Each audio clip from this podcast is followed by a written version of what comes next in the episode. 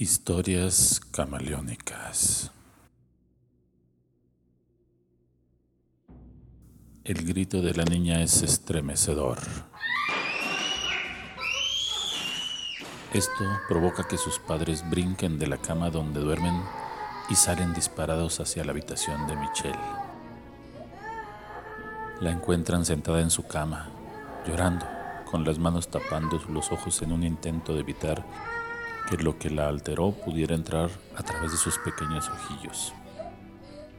Su mamá de inmediato la abraza consolándola, mientras su papá solamente le acaricia su pelo intentando hacer lo mismo.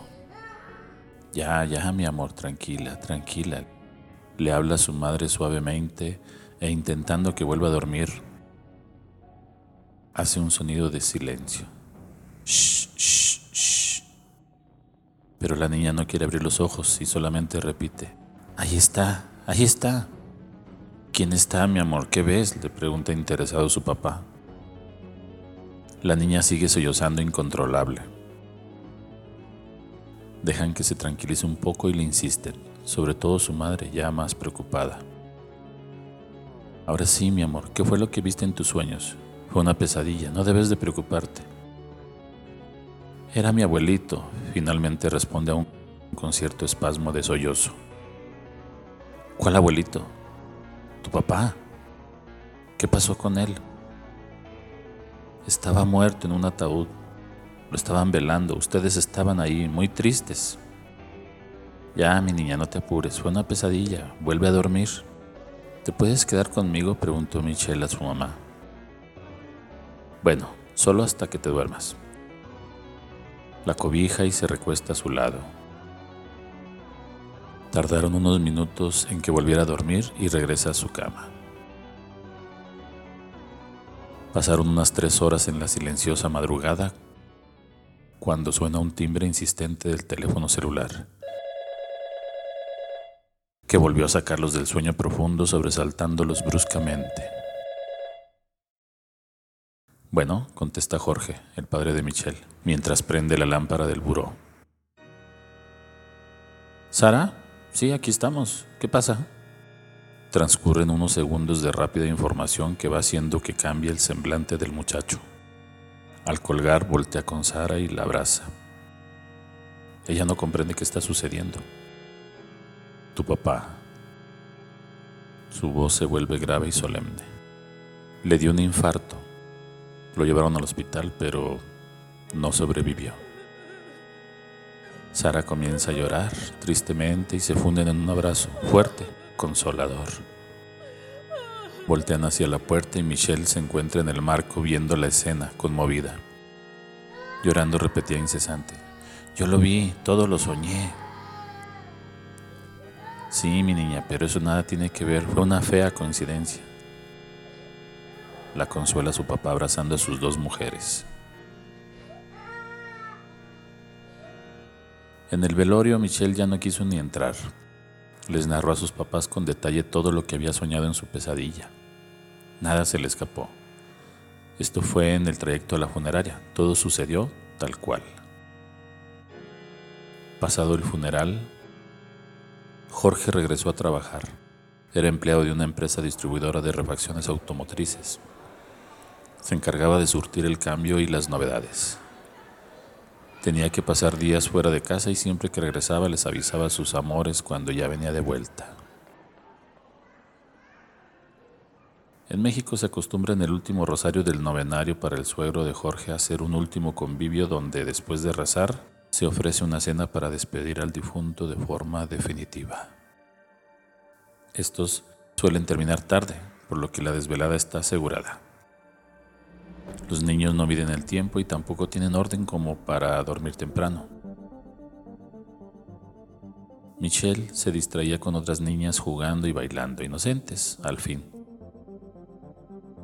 Cuando terminó de divertirse, su mamá ya no quiso regresar a su casa, mejor se quedó en la propia vivienda que había sido de su papá.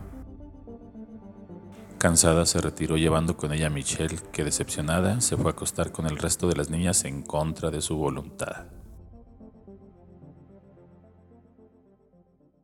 La imagen en el interior del auto era dantesca. Humo, vidrios rotos, láminas del chasis dobladas como cartón, la bolsa de aire de seguridad explotada y el chofer de la unidad golpeado, bañado en sangre, fracturas expuestas. Prensado se le veía que empezaba a sufrir de una agonía lenta. Se escuchaban ir en su auxilio muchos servicios de emergencia, ambulancias, bomberos, Cruz Roja. El accidente se veía grave. Esta imagen se representó en la mente de la pequeña Michelle. El rostro del conductor del vehículo era su papá, Jorge. Él era el ocupante seriamente lesionado. Esta vez no despertó llorando. Sí espantada, pero era el temor de ver esa escena y que volviera a pasar lo mismo que con su abuelito. No quería ver sufrir nuevamente a su mamá. Ese era el verdadero temor. Agitada, sudorosa, temblando de miedo, se levantó de la cama donde dormían otros niños, sus primos. Rápidamente se dirigió hacia el cuarto de su mamá que descansaba plácidamente. Corriendo entra y se lanza sobre la cama de un clavado, despertando a Sara, su mamá. Esta, exaltada, casi grita de la sorpresa, pero solo alcanza a preguntar, ¿Qué pasa? Mi papá, ¿dónde está mi papá? Pregunta angustiada la niña. Mm, me acaba de mandar mensaje que ya viene de regreso, contesta enfadada con mucha modorra. ¿Por qué la pregunta a esta hora? Lo soñé, responde Michelle llorosa. ¿Cómo? Responde temiendo lo peor Sara. Un accidente, la niña le explica todo lo que vio en el sueño. Los detalles son tan vívidos que pareciera estarlo reproduciendo en pantalla HD. Ya, ya, cálmate, no creo que pase nada malo. Es más, déjale, mando un mensaje que nos diga dónde viene. Coge su teléfono y en WhatsApp le mensajea. Amor, la niña está preocupada por ti. ¿Dónde vienes? En la pantalla aparece escribiendo. Mira, ya va a responder. Está escribiendo en WhatsApp. Escribiendo. Pasan varios minutos. Sigue escribiendo. Y nada.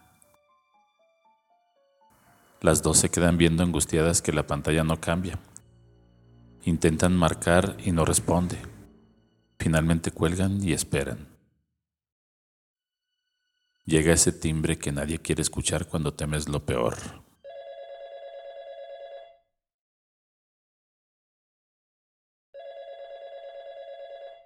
Hola, ¿quién habla? Marcamos de la Cruz Roja a este número que apareció en el teléfono del señor Jorge Villaseñor. ¿Es usted su esposa? Sí, soy yo. ¿Qué pasó? Un accidente. Fue un choque frontal. ¿Y cómo está mi esposo? Sara temía una tragedia. Grave. Fue llevado al Hospital General de Zona de LIMS acá en la capital de Hidalgo. Se le estabilizó y aunque lleva múltiples golpes, fracturas y perdió bastante sangre, esperamos que se salve. El choque fue causado por una distracción. Iba contestando el teléfono celular. La libró por nada, ¿eh? tanto que les insistimos en que no hagan eso al ir manejando, pero no entendemos. Eso es todo, señora. Está informada. Sara y Michelle quedaron consternadas. Se quedaron mirando y llorando y sufriendo la culpa de pensar que ellas causaron el accidente que casi le cuesta la vida a Jorge, el patriarca de la casa.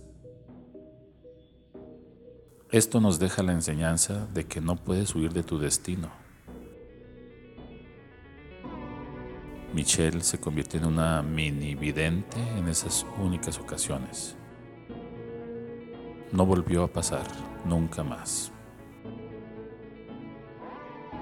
Nadie quisiera tener esa virtud, ¿o sí?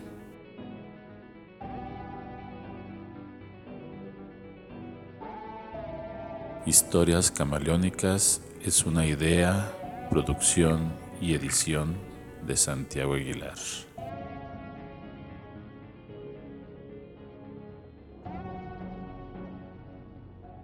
Hasta la próxima.